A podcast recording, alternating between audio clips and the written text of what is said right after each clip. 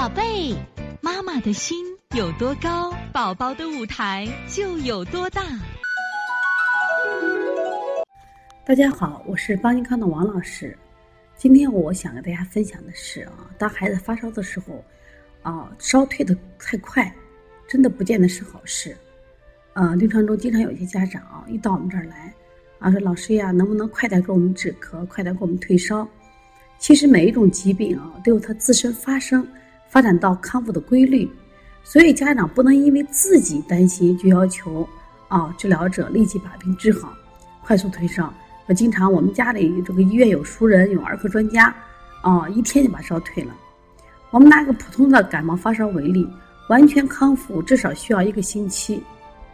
那其实很多家庭有这样的遭遇，就是白天带孩子到医院去，啊，通过打针把温度降了下来，到晚上再次发烧，啊，一家人手忙脚乱的把孩子又送到医院，明明吃了退烧药，体温为何会反弹？肯定是白天开的药不管用，再换个医生吧，或换家医院。有的孩子呢，一场感冒去了四五家医院，实际上呢，我们想这样的做法一定是不正确的啊。就孩子不管发烧咳嗽都有周期，像我们一般的感冒都在七天，支气管炎啊，它也在七天。像我们讲的这个支原体啊引起的这个咳嗽，一般要在一个多月之内，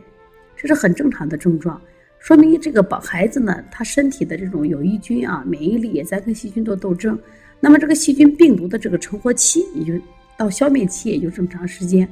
可是我们的家长呢要求医生给开退烧针，要求医生快速干什么呀？给孩子治疗，也就逼得医生有时间不得不使用一些啊违禁药，甚至用大量的激素。说因此呢，我也希望啊通过今天的分享，